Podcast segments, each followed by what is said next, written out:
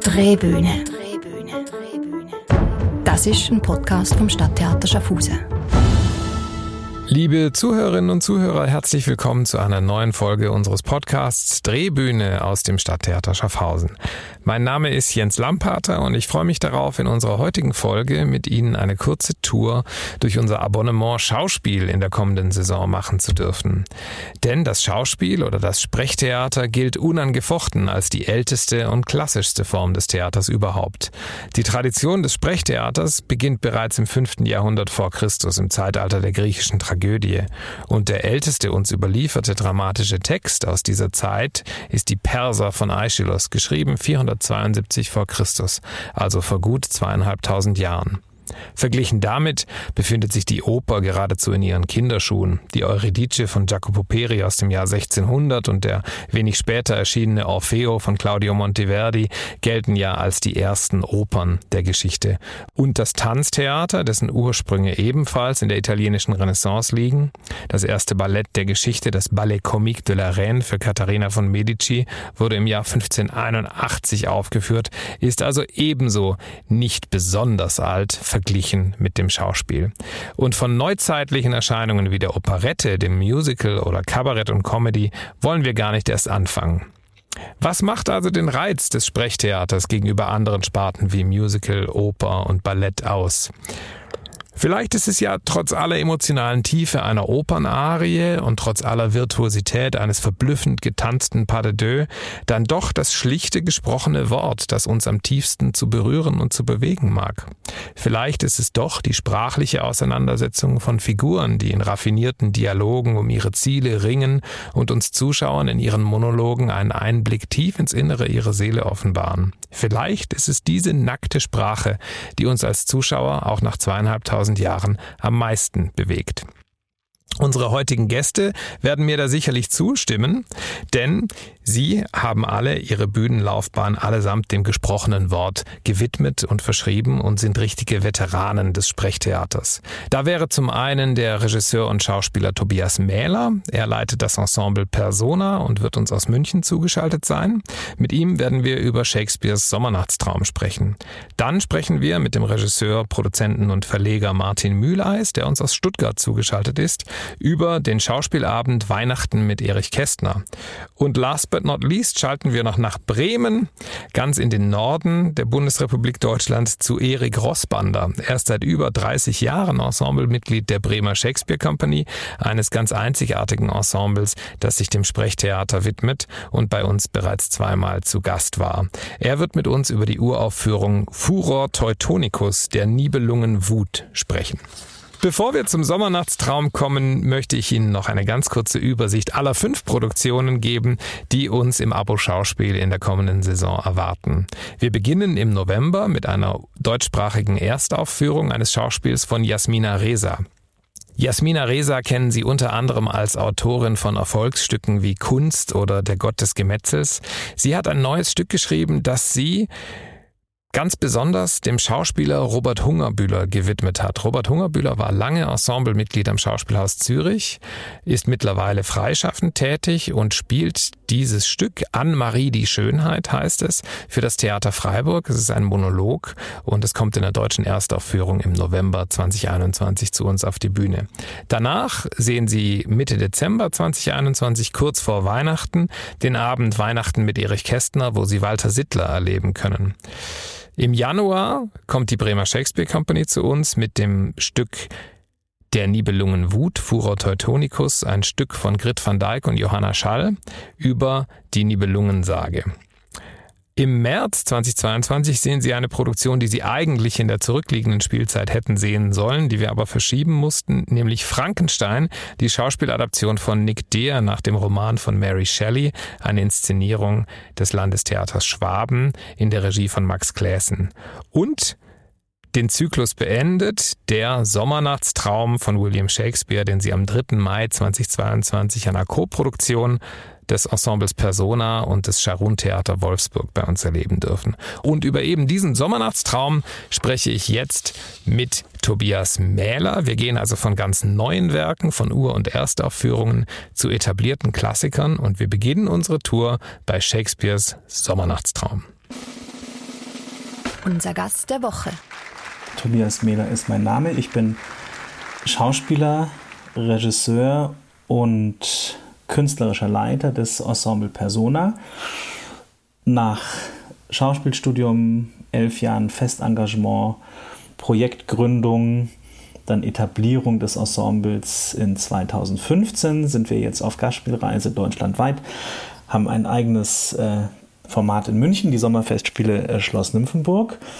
Ähm, genau, und um, im Rahmen äh, unseres äh, Reisens äh, mit unseren Aufführungen dürfen wir wunderbarerweise auch in Schaffhausen zu Gast sein. Darüber sprechen wir gleich, aber da Sie so ein, ein Schauspielveteran sind und ich unseren Zuhörerinnen und Zuhörern ja vorhin im Vergleich zum Musiktheater und dem Musical und der Operette und dem Tanztheater das Schauspiel quasi als die Urkunst äh, der Bühne verkauft habe dachte ich, ich frage Sie, die Sie ja auch eine ganz klassische Schauspielausbildung ähm, absolviert haben. Ähm, Ensemble Persona, muss man das wirklich als Nomen est Omen verstehen? Also ist wirklich äh, die Person des Schauspielers auch im Mittelpunkt Ihrer Arbeit oder ist das einfach ein Titel, den man sich gegeben hat, weil andere und bessere bereits vergeben waren, als man sich gegründet hat? Also erstmal ähm, finde ich ähm, äh, mit Verlaub die Frage wirklich toll. Ähm, nee, weil es trifft den Kern also meiner äh, Arbeit. Ja, ich habe, äh, vielleicht ist das ganz ähm, lustig, gerade habe ich mich gefragt, ob das so günstig war, mein, meinen Lebensweg da vorzustellen, aber ähm, weil die Frage, Frage jetzt just dran anknüpft, ist tatsächlich so, dass ich es erlebt habe, dass eben die künstlerischen Persönlichkeiten in den Theatern, in denen ich engagiert war, nicht durchgehend, überhaupt nicht, also viele tolle Erlebnisse, aber immer wieder ähm, die künstlerische Persönlichkeit des Schauspielers weniger im Mittelpunkt stand als eben man ahnt es, die Konzeption, ja, oder die Vorstellung davon, was ästhetisch sich vorgestellt wird und was erzielt werden soll. Und ähm, wir hatten gerade heute wieder das Thema, lustigerweise auch mit dem Namen, weil ähm, das Wort Persona oder Personare in dem Latein heißt ja durchklingen.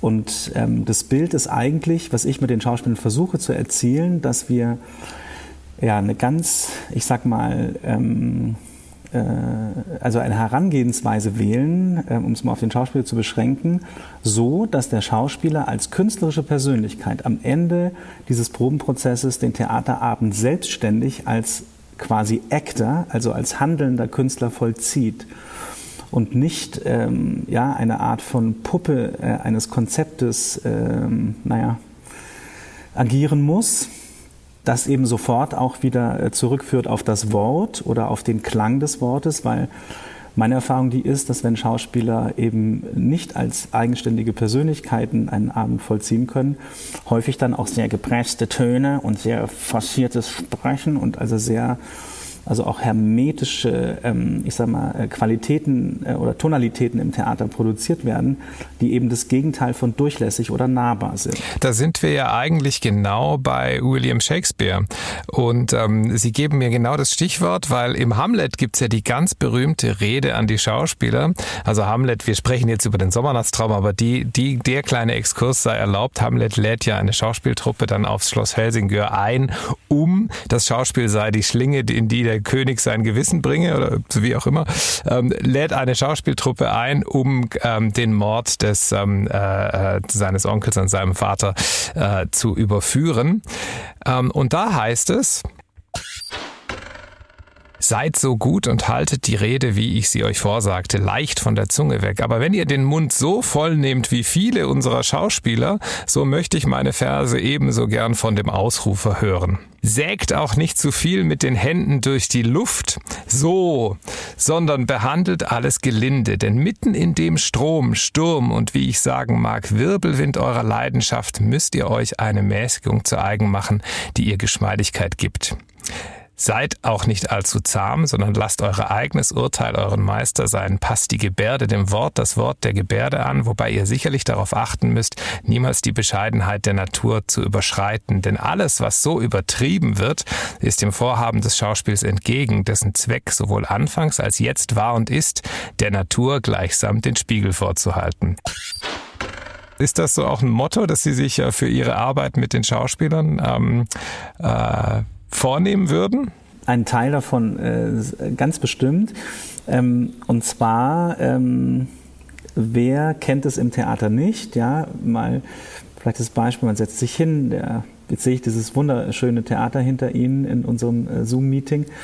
Ähm, ja, und jetzt dieser Vorhang geht auf und das Publikum hat sich gesammelt und jetzt geht dieser Vorhang auf und die Erwartung ist groß und ich nenne das immer die poetische Sehnsucht der Menschen, ja, wartet auf den Beginn der Aufführung. Jetzt geht es auf und es beginnt ein, ähm, im, im unguten Falle, ein genau das Gegenteil von dem, was der Shakespeare beschreibt, nämlich äh, oder die Befürchtung, die der Shakespeare hat, nämlich ja. Und es stellen sich einem, wenn man ehrlich ist, die Zehennägel auf und man guckt innerlich schon auf die Uhr und denkt, hei, hei, hei. Und das dauert jetzt also drei Stunden.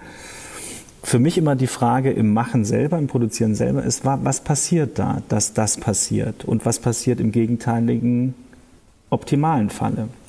Und wenn man das jetzt quasi aufgreift, was Sie, was Sie so wundervoll zitiert haben, ähm, diese wunderbare Stelle, dann kann man sagen, also was wir versuchen ist auf der einen Seite ähm, der, ich sag mal, der Architektur ähm, der Stücke, die wir machen, auf die Schliche zu kommen.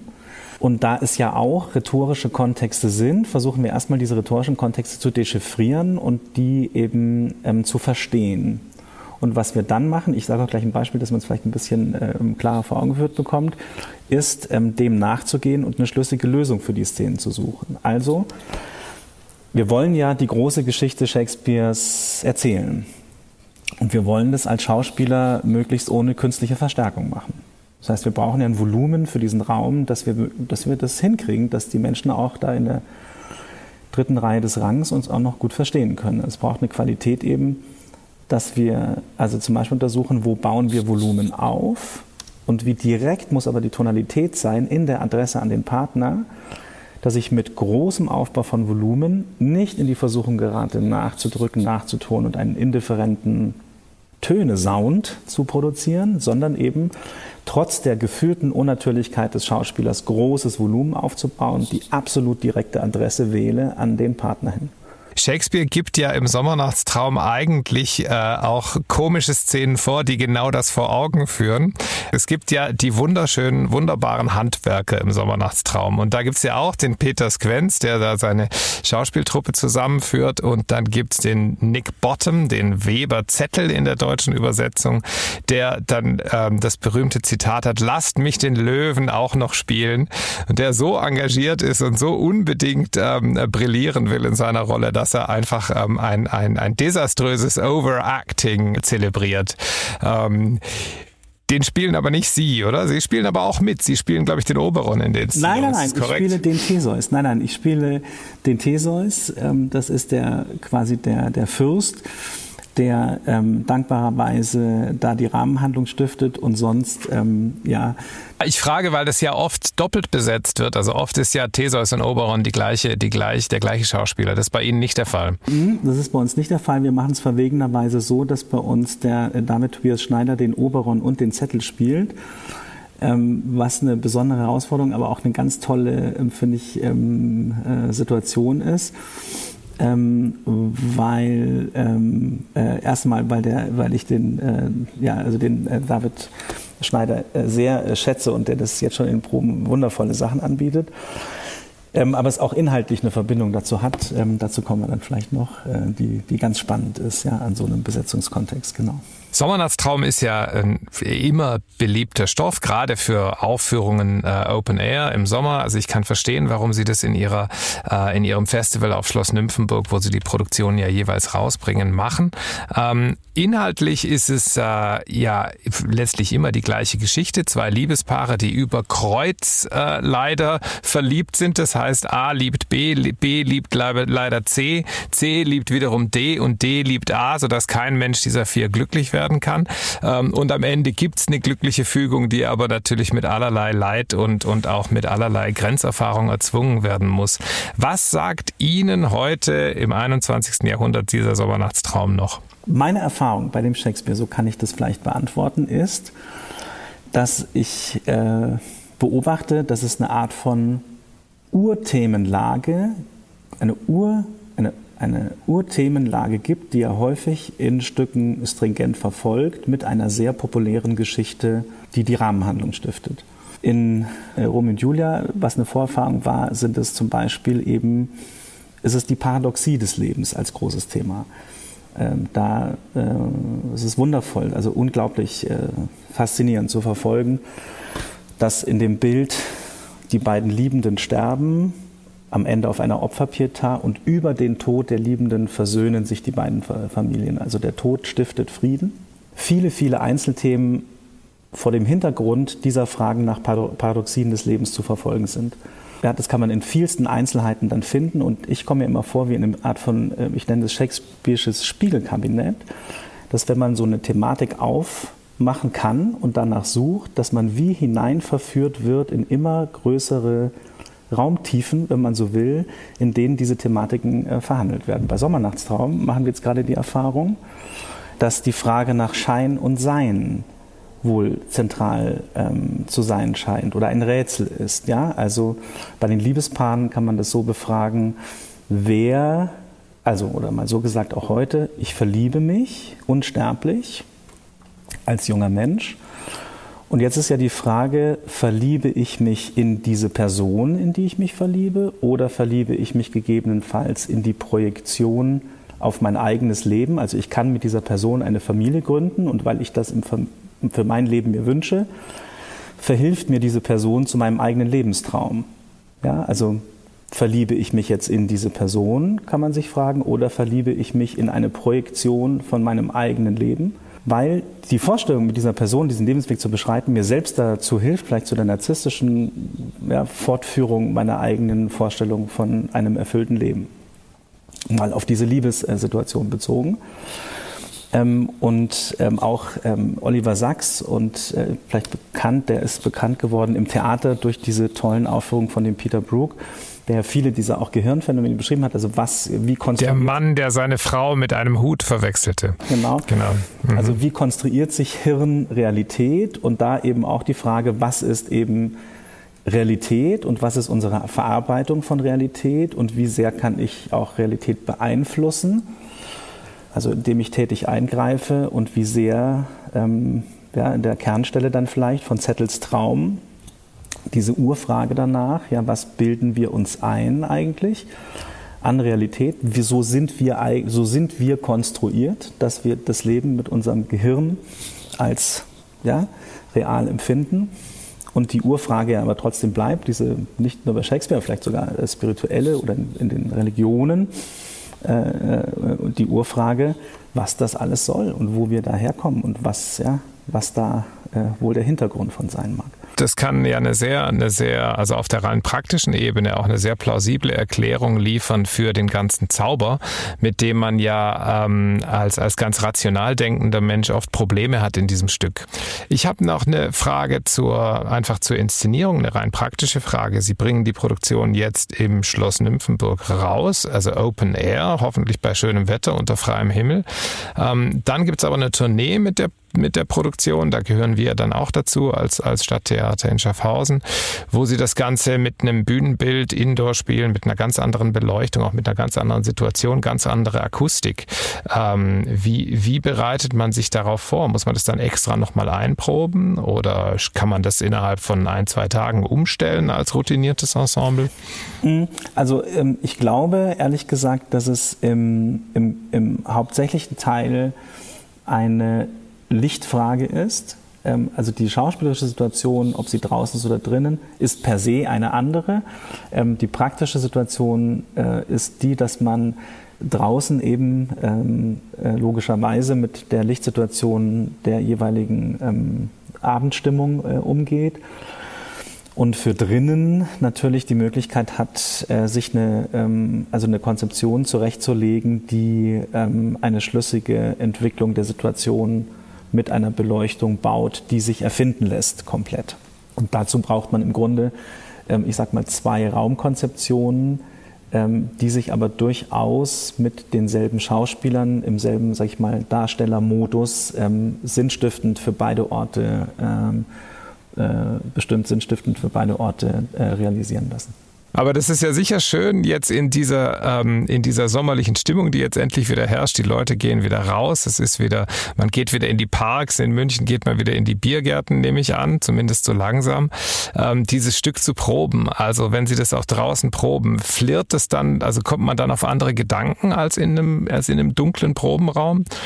Ähm, ja, allerdings proben wir gar nicht draußen, sondern wir sind drin beim Probieren. Aber äh, trotzdem ist natürlich, ähm, äh, was die Frage vielleicht auch insinuiert, also das Gefühl, ähm, wie das Theaterspiel draußen anders empfunden werden kann, ähm, vollkommen, finde ich, ähm, berechtigt und ähm, äh, und regt an, äh, quasi äh, da äh, vielleicht die Antwort so zu geben, dass ein Kastanienbaum, der rechts da von unserer Zuschauersituation spielt, was wir jetzt mal hatten, ja, in, im richtigen Moment oder im verrückt richtigen Moment mit einer Brise durchweht, ähm, eine Mächtigkeit ja, eines Augenblickes so unglaublich aufbauen kann, vielleicht weil sich eben ein ganz ähm, natürlicher Prozess wie dieser Wind mit einem doch künstlichen Prozess wie das Theaterspiel ähm, vollkommen verbinden kann. Wir haben zu diesen magischen Momenten einen kurzen Auszug vorbereitet von ähm, natürlich aus einem Monolog von Puck. Nun jage ich euch und führe euch kreuz und quer durch Dorn, durch Busch, durch Sumpf, durch Wald. Hören Sie selbst.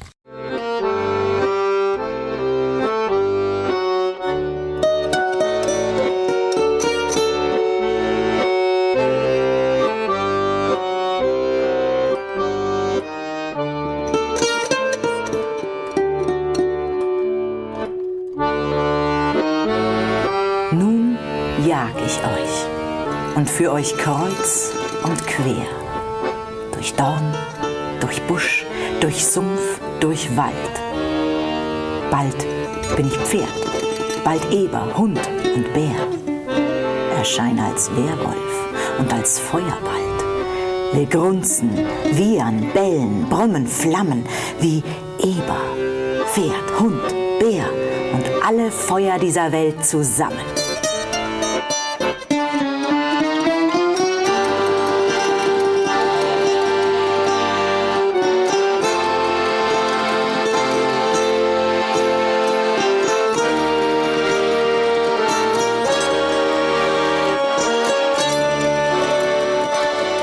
Also Sie hören, Sprachbehandlung und äh, Shakespeare ernst nehmen, ist etwas, was sich das Ensemble Persona auf die Fahnen geschrieben hat. Ich habe aber eine Frage zur Musik, die wir da gerade gehört haben.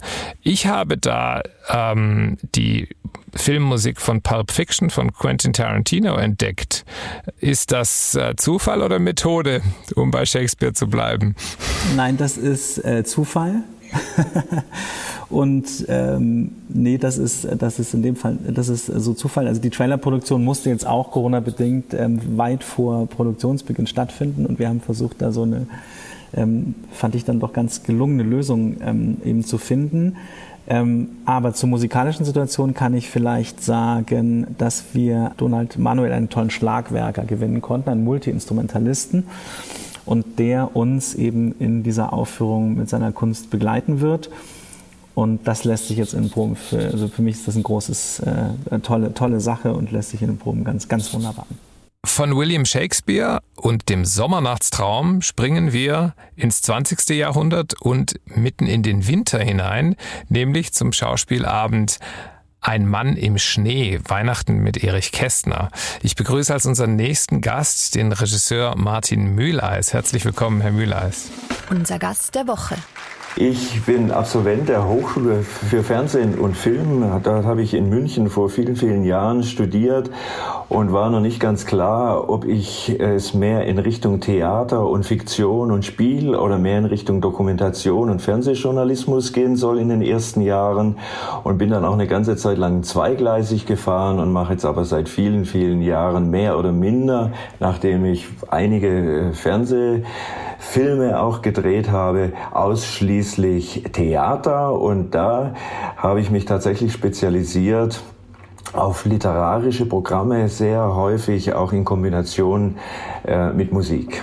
Wir haben uns ja, als wir das letzte Mal einen Abend mit Walter Sittler und Erich Kästner bei uns auf der Bühne haben, haben wir uns im Anschluss unterhalten und wir hatten diesen Abend als Lesung angekündigt und da haben sie mir ganz vehement widersprochen, haben gesagt, nein, nein, Herr Lampater, das ist ein Schauspiel, auch wenn nur ein Mann auf der Bühne steht. Also anders als im Sommernachtstraum erwartet sie bei Weihnachten mit Erich Kästner nur ein Darsteller, ist ein Monolog sozusagen. Für Walter Sittler, der ein wunderbarer Schauspieler ist, zu ihm kommen wir sicherlich gleich.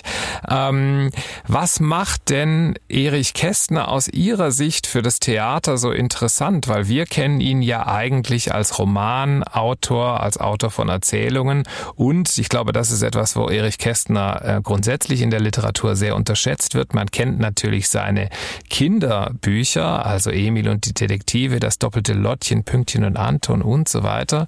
Aber man unterschätzt äh, den Wert seiner Arbeit literarisch und fürs Theater. Er hat ja auch Theaterstücke geschrieben. Er hat ähm, Die Schule der Diktatoren ist ein Stück, das er 1956 geschrieben hat. Er hat ein Stück geschrieben, Der äh, Klaus im Schrank oder das verkehrte Weihnachtsfest 1927 geschrieben, aber erst 2013 ausgegraben. Also Theater war für ihn immer wichtig, aber es wurde irgendwie nie zu einer wichtigen Komponente in der Rezeption von Erich Kästner. Warum haben Sie sich ausgerechnet so auf Erich Kästner konzentriert? Also das ist natürlich eine, eine lange Geschichte. Also zunächst mal, wie, wie so oft, äh, hat es persönliche äh, Gründe. Ich habe bin im Prinzip mit Erich Kästner aufgewachsen als Kind. Sie haben es erwähnt, seine Kinderbücher. Äh, ich habe äh, die natürlich alle gelesen und er hat mich dann auch als Schüler später und als junger Mensch mit seinen politischen äh, Gedichten ähm, und politischen Texten und Glossen begleitet. Dann kam natürlich irgendwann mal der Fabian. Das heißt, Kästner hat für mich immer eine Rolle gespielt. Ich habe vor vielen, vielen Jahren mal äh, zum Ende des vergangenen Jahrhunderts eine Reihe gemacht, die nannte ich Dekaden, in denen ich in zehn Jahresschritten äh, das vergangene Jahrhundert äh, Revue passieren habe lassen, also in, in literarischen Texten, in dokumentarischen, politischen Texten und Musik. Und da hatten wir dann in den 20er Jahren zum ersten Mal, hatte ich dann äh, Kästner-Texte eingebaut und habe damals tatsächlich Walter Sittler engagiert dafür. Und da habe ich gemerkt, dass diese neue Sachlichkeit, äh, das ist ja das Stichwort, das man mit Kästner immer assoziiert, dieser klare Geist, dieser klare Ton und Walter Sittler unglaublich gut zusammengehen. Und äh, was das Faszinierende ist, äh, dass bei aller Sachlichkeit ist es, steckt da in diesen Texten und in diesen Gedanken und in dieser Art, wie er formuliert, ein hohes Maß an Menschlichkeit, an, an, an Wärme, an Ironie, an Humor und an Witz. Und damals dachte ich dann, da muss ich weiter dranbleiben und muss mit Walter Sittler äh, ein Kästnerprogramm äh, äh, entwickeln. Und damals äh, habe ich dann schon an den kleinen Jungen gedacht, an diese autobiografische Erzählung von Erich Kästner, die in den 50er Jahren erschienen ist, als ich ein kleiner Junge war. Und das war unser erstes gemeinsames Programm Walters, äh, mit Walter Sittler. Und ja, ich möchte jetzt nicht zu lang monologisieren, aber würde ganz gern nochmal tatsächlich auf diesen Satz eingehen, warum es Theater ist. Ja, ja, gerne. Warum ist es Theater? Ja, es ist tatsächlich so, dass äh, uns äh, fasziniert und auch in uns allen anderen äh, Stücken, dass wir einen gehörigen Teil der Arbeit tatsächlich äh, der Betrachterin äh, und dem Zuschauer überlassen. Das heißt, wir äh, geben über den Text natürlich, aber auch durch die Musik und das Lichtdesign geben wir im Prinzip eine äh, Geschichte vor, wie die im Detail aber aussieht. Die, das passiert im Herz, im Kopf äh, äh, des einzelnen Betrachters und der einzelnen äh, Besucherin. Und das finde ich unglaublich spannend und damit beschäftigen wir uns sehr intensiv. Wir haben, wir sind natürlich auch immer wieder verführt, mehr zu machen über Video und über Inszenierungen, Bewegungen und so weiter. Und es ist immer äh, die Frage, wo sind die Grenzen, wo äh, hören wir auf, wo erzählen wir äh, äh, schon zu viel, wo überlassen wir das, was passiert, tatsächlich lieber, lieber der Betrachterin und, und dem Zuschauer. Und das ist für uns eine, eine spannende Form von Theater. Walter Sittler ist ja nicht allein auf der Bühne. Die sind zu siebt, also sind sechs Musikerinnen und Musiker und der eine Schauspieler. Und es entstehen in den äh, äh, an dem Abend regelmäßig einzelne Szenen, einzelne Locations. Und wir erleben es immer wieder, dass äh, der Zuschauer, die Betrachterin tatsächlich mit dem Kästner auf jetzt gehen wir auf zu dem neuen Stück. Das ist ja der Abschluss unserer Erich Kästner Trilogie. Das, da sitzt man, also wir, der Betrachter, die Zuschauerin sitzen dann tatsächlich mit Erich Kästner auf dieser grünen Wiese mit Blick äh, auf die Zugspitze. Und ich bin fest davon überzeugt, und so geht es uns immer wieder. Es ist tatsächlich, ohne dass wir das groß jetzt auch im Bild sehen, aber in der Fantasie des Betrachters entstehen, entstehen diese Szenen. Also Unterschied zu äh, rein fiktionalen Stoffen ähm, und auch dramatischen Stoffen mit Theaterfiguren haben wir ja hier keine Rolle, sondern wir haben quasi eine lebendige Figur, dadurch, dass das zum großen Teil autobiografische Texte sind von Erich Kästner. Ähm, wir haben einen Auszug aus einem Interview mit Walter Sittler vorbereitet, wo er genau über diesen Punkt spricht, dass das eben keine Rolle ist, sondern ein wirklich, ja, ein, ein historischer Mensch, der auch Zeitgeschichte erzählt. Wir hören ganz kurz rein in diesen O-Ton. Ja, das ist natürlich unsere Aufgabe als Schauspieler, dass man sich zur Verfügung stellt, dem Gedanken und Gefühlen äh, dessen, den man spielt. Und in diesem Fall ist es äh, ja keine Rolle in dem Sinne, sondern eine lebendige Figur, die es gab, der sich durch seine Texte klar ausdrückt, der auch äh, einen großen Humor mit sich selber hat. Das gefällt mir sehr gut, dass er sich nicht so wichtig nimmt, sondern weiß, man ist halt 70 Jahre auf der Welt, aber die Geschichte ist ein bisschen größer. Ja? Dieser Blick zurück in die Geschichte, den der Walter Sittler da ähm, andeutet, das ist ja schon anders als in einem Theaterstück, wo man einfach eine, eine, eine Figur aus der Fantasie eines Autors hat. Äh, ich denke, das ist für viele Zuschauer, die vielleicht auch einer etwas älteren Generation angehören, natürlich auch verbunden mit eigenen Erinnerungen, mit persönlichen Erinnerungen. Gerade wenn es ums Thema Weihnachten geht, hat man da ja in der eigenen Familie bestimmte Assoziationen oder bestimmte Erinnerungen. Der Abend Weihnachten mit Erich Kästner gliedert sich aber in zwei Teile. Möchten Sie darauf kurz eingehen? Es ist ja ein Teil, der vor dem Zweiten Weltkrieg spielt und ein Teil danach. Ist das richtig? Ja, das ist äh, natürlich nicht nur in äh, der Geschichte des vergangenen Jahrhunderts äh, war dieser Zweite Weltkrieg ein äh, elementarer Einschnitt und in vielen Biografien. Es war auch bei Erich Kästner, in Erich Kästners Leben so. Und äh, das haben wir auch in unseren anderen beiden Erich Kästner Abenden äh, schon. Das heißt, äh, Erich Kästners Biografie beginnt arm in, in Dresden, aber äh, eingebettet in eine äh, sehr äh, fürsorgliche Familie und äh, ist im Prinzip eine Erfolgsgeschichte. Er kann, obwohl äh, er in armen Verhältnissen aufgewachsen ist, das Abitur machen, er kann in Leipzig studieren, er beginnt schnell zu schreiben, er wird schnell erfolgreich, er ist in Berlin der 20er Jahre, es ist eine goldene Zeit. Und dann eben 33 spätestens äh, der äh, Reichstagsbrand. Die Kolleginnen und Kollegen fliehen. Er ist in der Zeit in der Schweiz. Das ist ja das Interessante. Er, er ist in Zürich und tatsächlich in äh, Schaffhausen an, äh, auf dem Bahnhof kommen ihm äh, die Kolleginnen und Kollegen entgegen und wollen ihn aufhalten und sagen, fahr nicht zurück, äh, wir hauen hier gerade alle ab.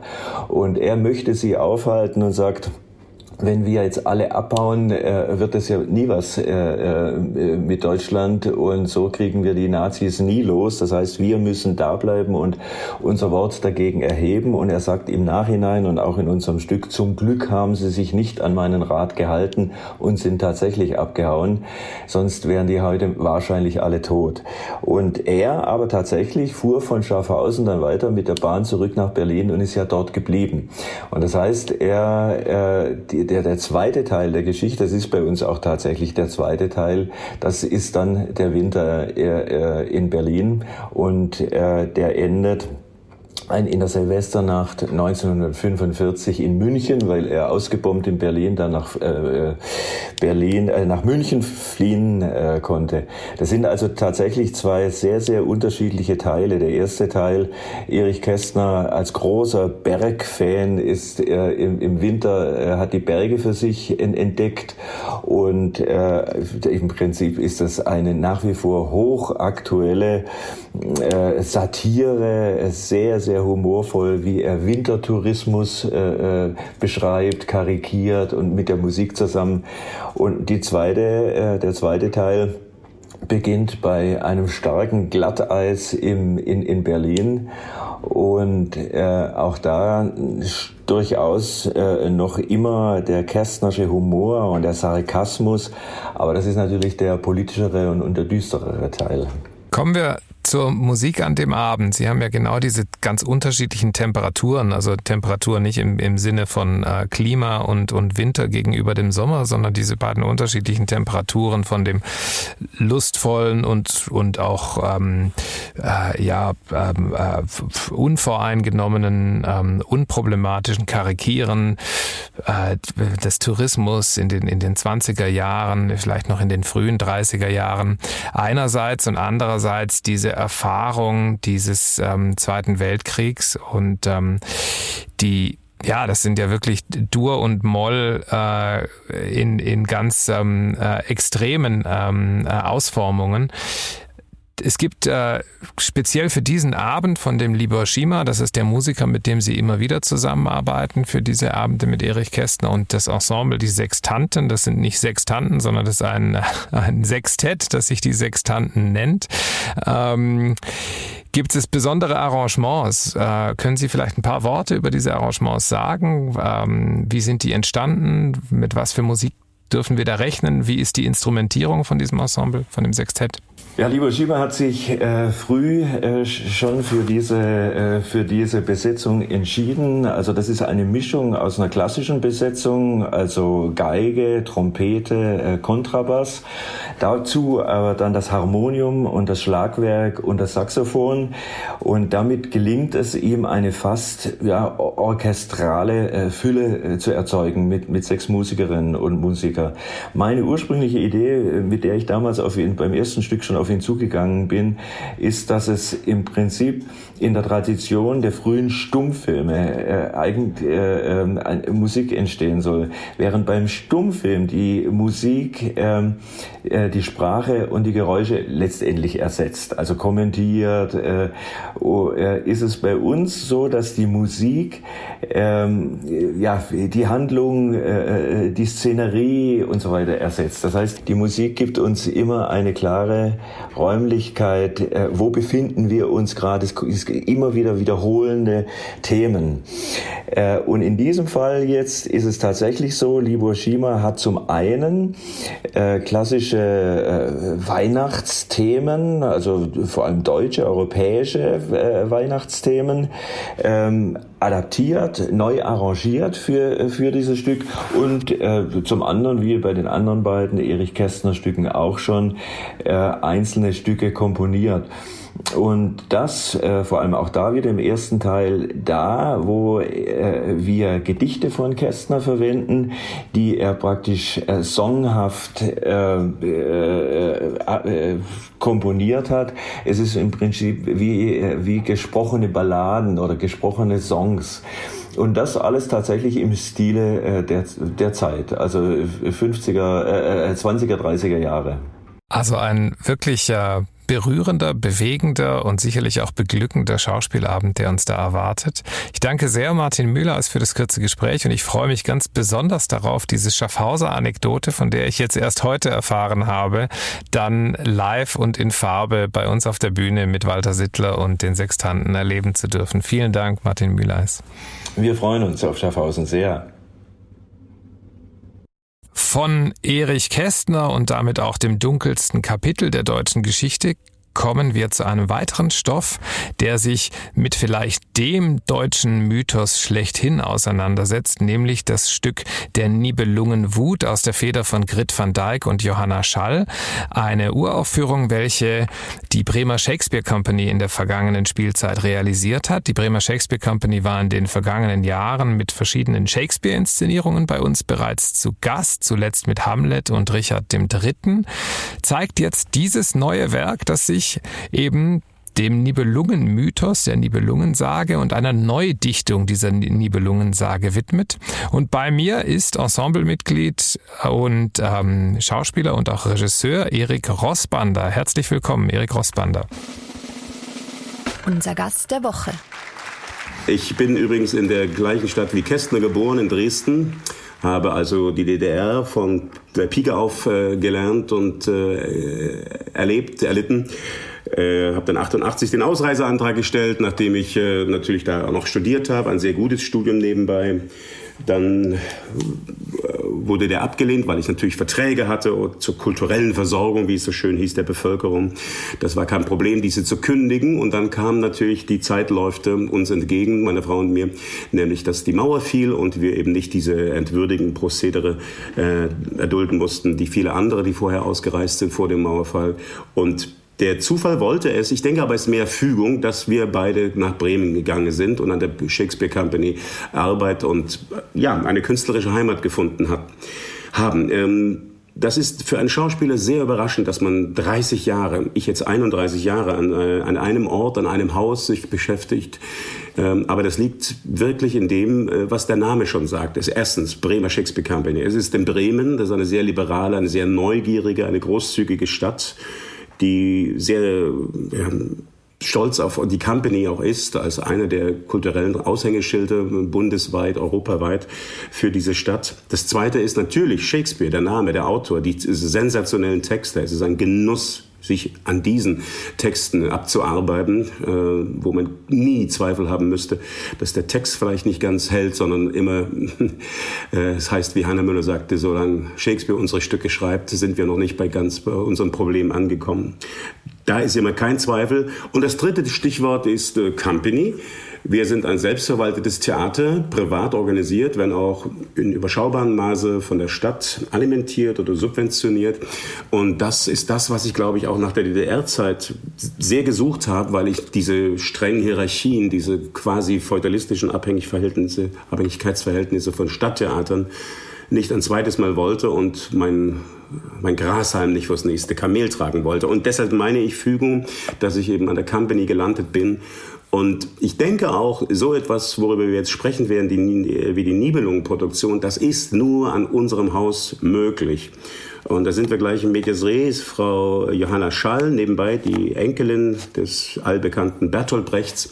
Ähm, selber ehemalige Schauspielerin, seit langem Zeit ist sie als Regisseurin unterwegs, hat uns kennengelernt und hat uns vorgeschlagen, dass wir doch einmal ein Stück über sämtliche Königsdramen von Richard II bis äh, Heinrich VI. machen.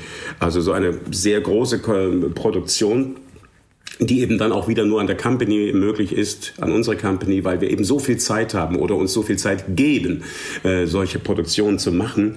Und danach kam ein Marlowe und dann kam wieder eine Monsterproduktion, nämlich ähm, die heißt ähm, Du kannst Gott zu mir sagen, wo wir uns sehr speziell mit der Frage beschäftigt haben, Warum haben sich die Menschen solch einen Gott, so einen eifersüchtigen, zum Teil brutalen Gott, wo eben noch nicht die Sorge um Liebe und Leben und Tod wie im, äh, im Neuen Testament Thema war, sondern im Alten Testament eben, du, es gibt nur einen Gott und das bin ich und ja, der eben mit Plagen und mit äh, Hochwasser und mit äh, ja, den Menschen beikommen wollte. Warum haben sich die Menschen das, äh, diesen Gott gegeben und das eben anhand des Alten Testamentes? Und die Frage beim Nibelungen Lied ist eigentlich die Sage eines Untergangs, eines von grandiosen, brutalen, fundamentalen Untergangs. Warum suchen die Deutschen sich ausgerechnet diese Sage als, oder nehmen diese Sage zu ihrem Nationalepos? Das war unsere Frage. Und der eigentliche Trigger, glaube ich, der absolute Auslöser war, dass wir geradezu erschrocken waren, als wir gehört und feststellen mussten, dass gerade die neue rechte Szene, die ja leider gar nicht so neu ist, sich wieder des Gedankengutes, des Themengutes, der auch der Sprache und der Symbolik des, des Nibelungenlieds bedient. Es gibt eben äh, so Kampf der Nibelungen, ein Festival, das in Mitteldeutschland fest, äh, stattfindet. Mitteldeutschland muss man sich vorstellen, das ist die östlichste Ecke äh, von Sachsen, das ist bei Görlitz irgendwo. Ist die Frage erlaubt, wo ist denn bitte in eurem Verständnis Ostdeutschland, wenn das ja, an der Oder-Neiße-Grenze, wenn das äh, Mitteldeutschland ist. Aber da wird eben sich mächtig auf, aufs Maul gehauen, also so Kampfspiele aller äh, ähm, Nebelungen. Dann gibt's natürlich diesen, äh, diese Dreckmusik, diese Rechtsradikale und die üblichen Beschimpf, äh, ja, Schimpfkanonaden auf alle liberal gesinnten Kräfte dieses Landes.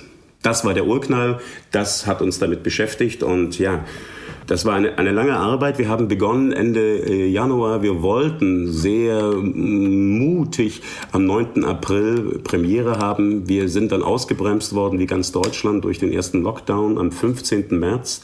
Durften dann mit einer Sondergenehmigung, damals noch mit diesen seltsamen Schildern da vor der Nase, als ob das irgendwie geholfen hätte. Aber es war die Bedingung, um weiterarbeiten zu dürfen. Im Mai 14 Tage weiterarbeiten. Dann haben wir wieder unterbrochen. Dann äh, konnten wir Ende August bis zur Premiere am 3. September 2020 äh, die Endproben äh, machen. Und dann bis zum nächsten Lockdown, der Anfang äh, November stattfand, konnten wir circa neun Vorstellungen spielen. Was aber sehr unkomfortabel klingt, war im Grunde bei uns gut, weil wir denken, Corona hat das Stück mitgeschrieben.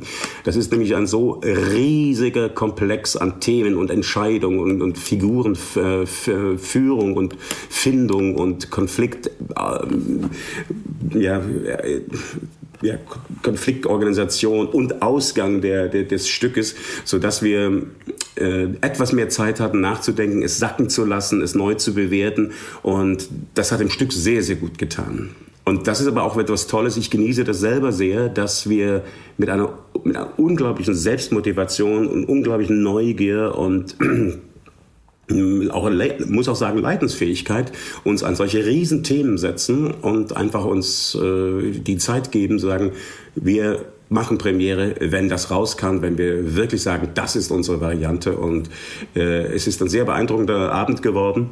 Und die Reaktionen des Publikums sind sehr heftig, weil genau dieses, was da unterschwellig plötzlich sich äh, durch die partielle Nacherzählung des groben Stranges, des groben Kernkonflikte zwischen Hagen, Brunhilde und äh, Kriemhild äh, ja, thematisiert wird, wie das plötzlich in die Jetztzeit durch ein ganz unverfängliches Fräulein, das zum Archivieren der ganzen Unterlagen da der, der Nibelungen, die sind in so einem äh, in so einer Halbwelt der Untoten bei Hel, der alten äh, Tochter eines alten germanischen Gottes, die eben bestraft worden ist, diese Halbhelden, die nicht nach Valhalla kommen, da eben zu beherbergen und weiß nach dem jüdischen Spruch erst ähm, wenn wir uns an all das, was wir getan haben, erinnern und das bearbeiten und verarbeiten, können wir äh, Vergebung bekommen oder dem Vergessenen heimgeben. Aber solange das nicht geschieht, und das geschieht in Deutschland überhaupt nicht gerade, so lebten diese äh, nicht in Persona, aber im, im Geiste weiter. Und das ist Thema des Stückes. Ich muss dem Ganzen, das ist ein, ein sehr großer Bogen jetzt gewesen.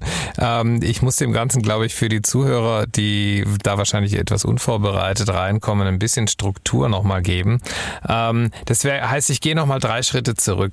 Ähm, die meisten von uns und auch von Ihnen, liebe Zuhörerinnen und Zuhörer, werden die Nibelungensage, die ja ein Konglomerat aus unterschiedlichsten Mythen, ähm, auch aus unterschiedlichsten Zeiten ist, die auf, auf äh, fast prähistorische Zeiten zurückgeht, nur in Ansätzen kennen. Also man kennt natürlich äh, die, den, den Ring der Nibelungen, wie er bei Richard Wagner aufkreuzt, ähm, mit Gunther und Siegfried und dem Rheingold und so weiter.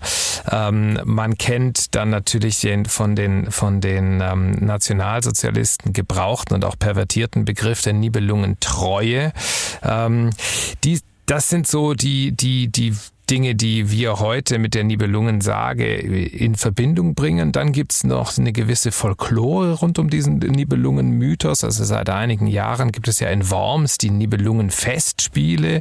Ähm, ursprünglich, glaube ich, inszeniert von Dieter Wedel mit viel Pomp und Fernsehprominenz.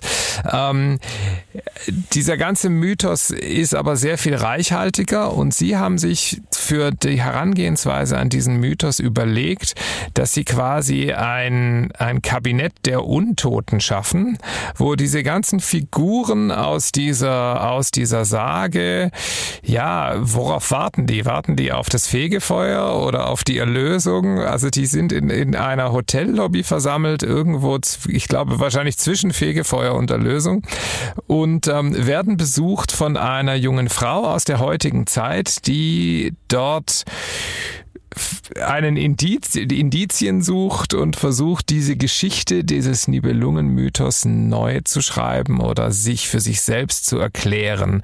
Wie kam es denn zu diesem Zugriff? Also für, ähm, war das eine Arbeit, ähm, die, die Johanna Schall und die Autorin Grit van Dijk vorausgesetzt haben als Setting für das Stück oder hat man das im Ensemble zusammen entwickelt?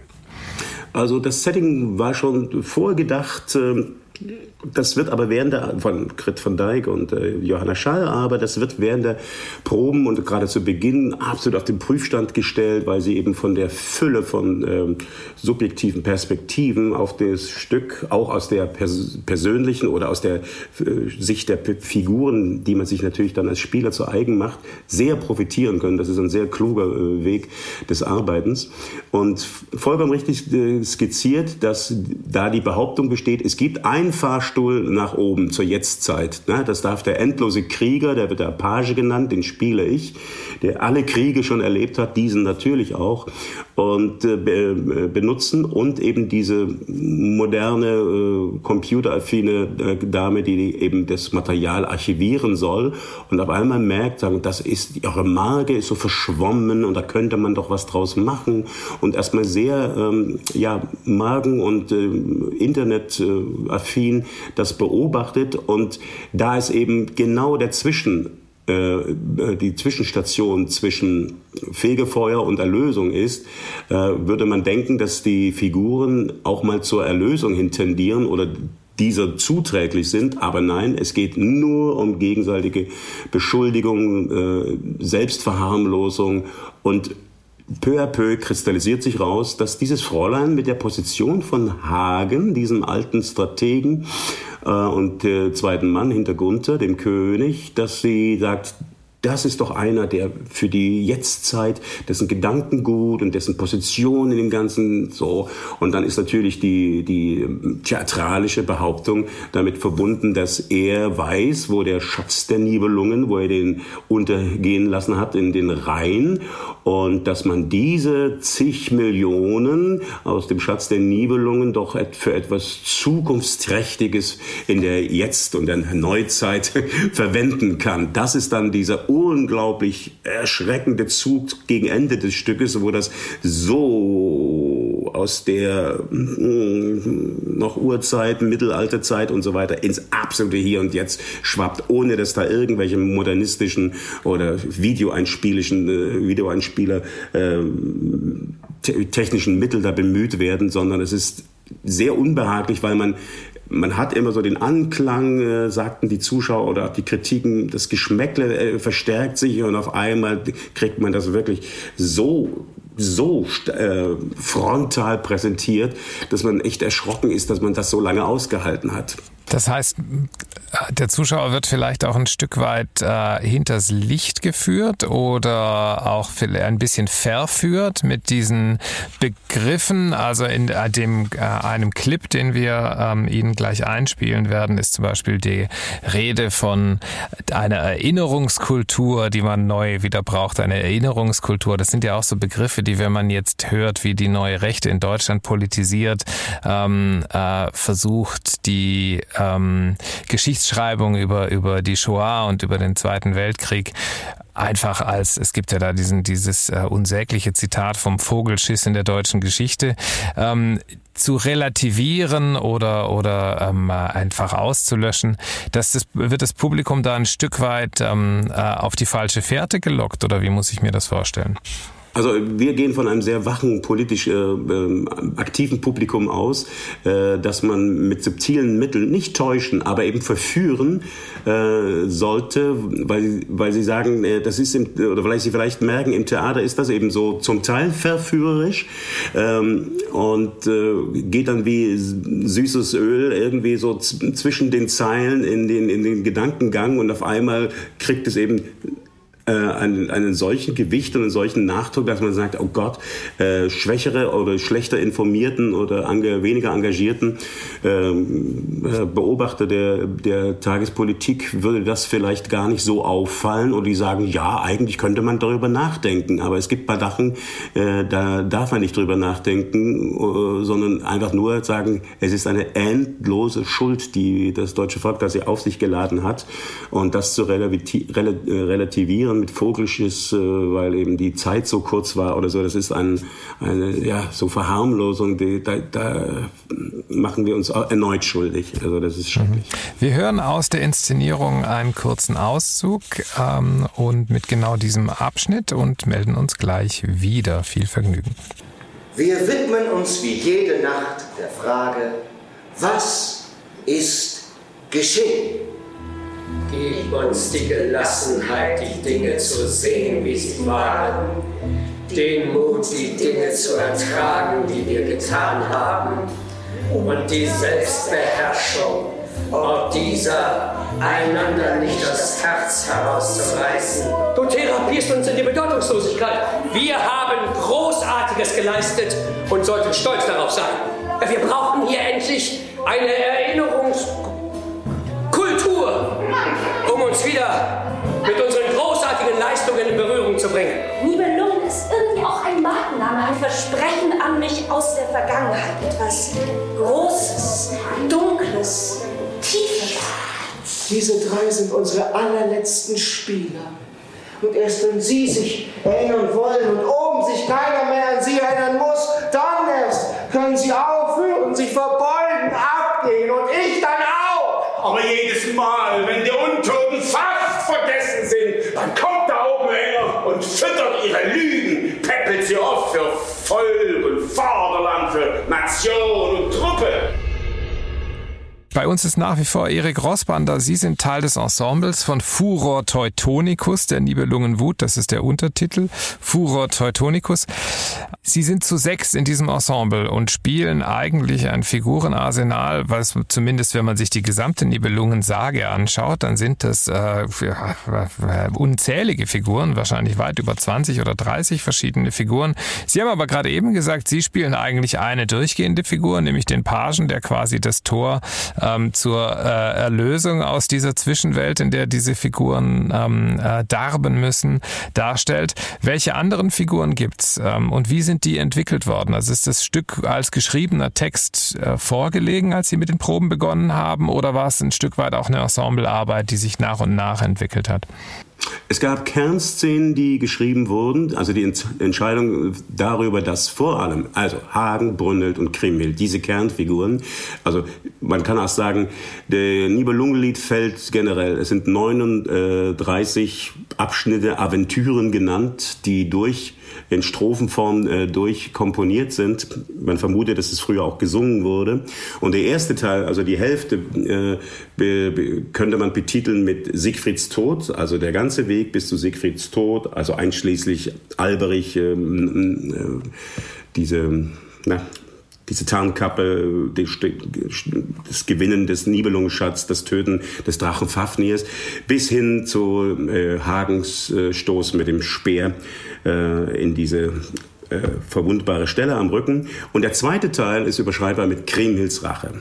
Kernfiguren sind also Kriemhild, Brunhild, die von König Gunther gefreit wurde, äh, und eben Hagen und die in einer Endlosschleife, wie schon gesagt, aus gegenseitigen Beschuldigung und Selbstverharmlosung sich bestand. Und äh, dazu kommt also besagtes junges Mädchen, das so harmlos daherkommt mit ihrer Bestrebung, das erstmal zu archivieren, was da alles unterwegs ist und dann eben auch die Frage, warum man das nicht moderner und mit einem Label und mit einem Verkaufs- und so weiter Konzept versehen könnte. Das sind doch tolle Stories und eben die Chefin dieser Unterwelt, äh, die praktisch so eine Halbtote auch ist und selber es sich zur Ruhe setzen könnte, wenn diese Figuren mal ihre Schuld und ihre Verfehlungen eingestehen würden. Aber daran, äh, daran, davon kann man nur träumen. Und wie gesagt, mich als Page, der da äh, bisschen Zeremonienmeister ist, Unterstützer der Chefin, äh, Helfer, wenn sie sich zurückzieht mit ihren Kopfschmerzen.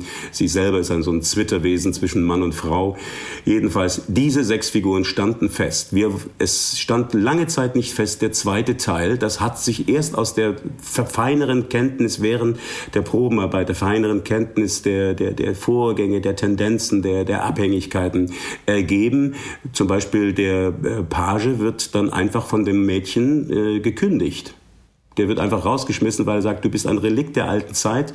Wir benutzen einfach nur das Gedankengut plus die Finanzierungsmöglichkeit durch den Schatz der Nibelungen. Das war uns lange nicht klar, wie diese Figur zu, sich zu dieser neuen Figur oder modernen Figur verhalten würde und wie Hagen dann seine Schlussansprache hält. Das war als Möglichkeiten immer wieder in verschiedenen Varianten geschrieben, probiert worden. Und wie gesagt, wir hatten eben Gott sei Dank so viel Zeit, das während der Probenarbeit weitgehend zu entwickeln. Aber der Kern, die Entscheidung, dass eben Kriemhild, Brunhild und Hagen diese Kampfhähne äh, bleiben und die sich alles drehen, die diese Zeit da eben verzögern, diese Aufarbeitungszeit oder verhindern geradezu, das stand von Anfang an fest.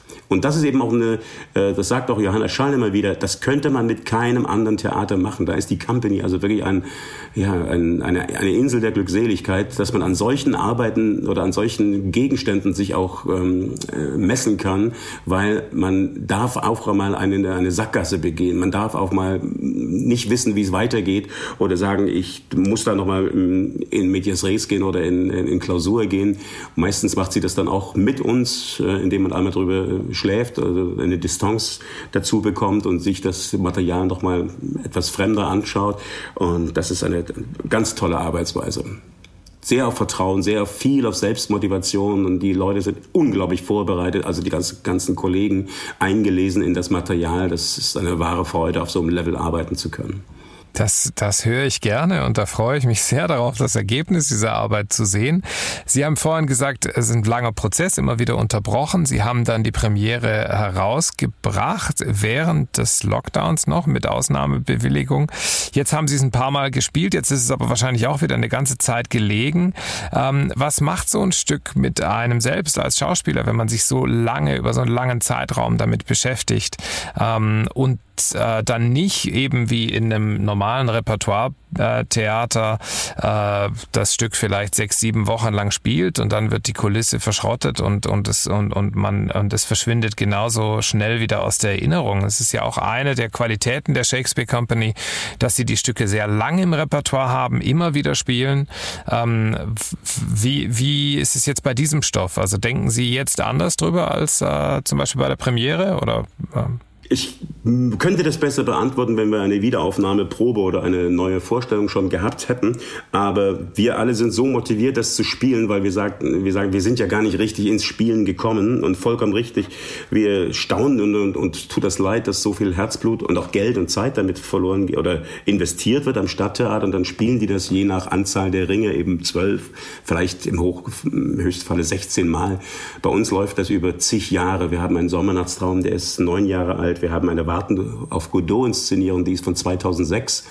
Und es ist für uns gang und gäbe, dass verschiedene Stücke mal länger liegen, äh, dann wieder durch Gastspiele angefragt werden.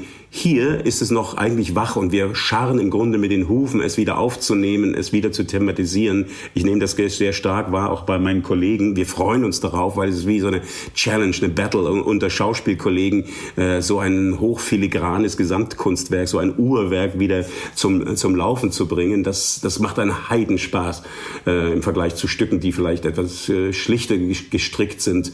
Also das ist auf einem hohen Level. Das, ähm, ja, das Seil, auf dem man da balanciert, äh, ist hoch und die Luft ist dünn. Aber genau das reizt uns. Und wie gesagt, wir sagen, wann ist das, wann ist die Termine, wann wir es dann wieder aufnehmen müssen. Und wir werden es noch vor Weihnachten tun, damit wir dann fit und mit gut eingespielt uns in Schaffhausen präsentieren. Das ist doch sehr schön und auch ein gutes Schlusswort. Wir freuen uns sehr auf Ihren Besuch dann im Januar äh, 2022. Ähm, vielen Dank, Erik Rossbander, für den kurzen Austausch und ähm, alles Gute weiterhin mit der Shakespeare Company und der wirklich ähm, äh, unvergleichlichen Arbeit, äh, die Sie dort seit Jahrzehnten ja, ja leisten in, dieser, in diesem schönen äh, Ensemble. Sehr gern. Auf bald. Das war Erik Rossbander, Ensemblemitglied an der Bremer Shakespeare Company und Schauspieler im Stück Der Nibelungenwut Furor Teutonicus, welches im Rahmen unseres Schauspielabos 2021-2022 zu sehen sein wird. Und das war unsere Übersicht über das Abo-Schauspiel in der kommenden Saison. Ich danke Ihnen sehr fürs Zuhören und weise Sie natürlich darauf hin, dass in zwei Wochen wieder ein Podcast auf diesem Kanal zu hören sein wird. In zwei Wochen am 27. Juni begrüßt sie an dieser Stelle meine Mitarbeiterin Karina Neumer und sie wird Ihnen als fachkundige Tänzerin und Tanzexpertin einen Überblick der Stücke in unserem Abonnement Tanz bieten. Bis dahin wünsche ich Ihnen eine schöne Zeit, bleiben Sie gesund und bis bald auf unserer Drehbühne. Drehbühne.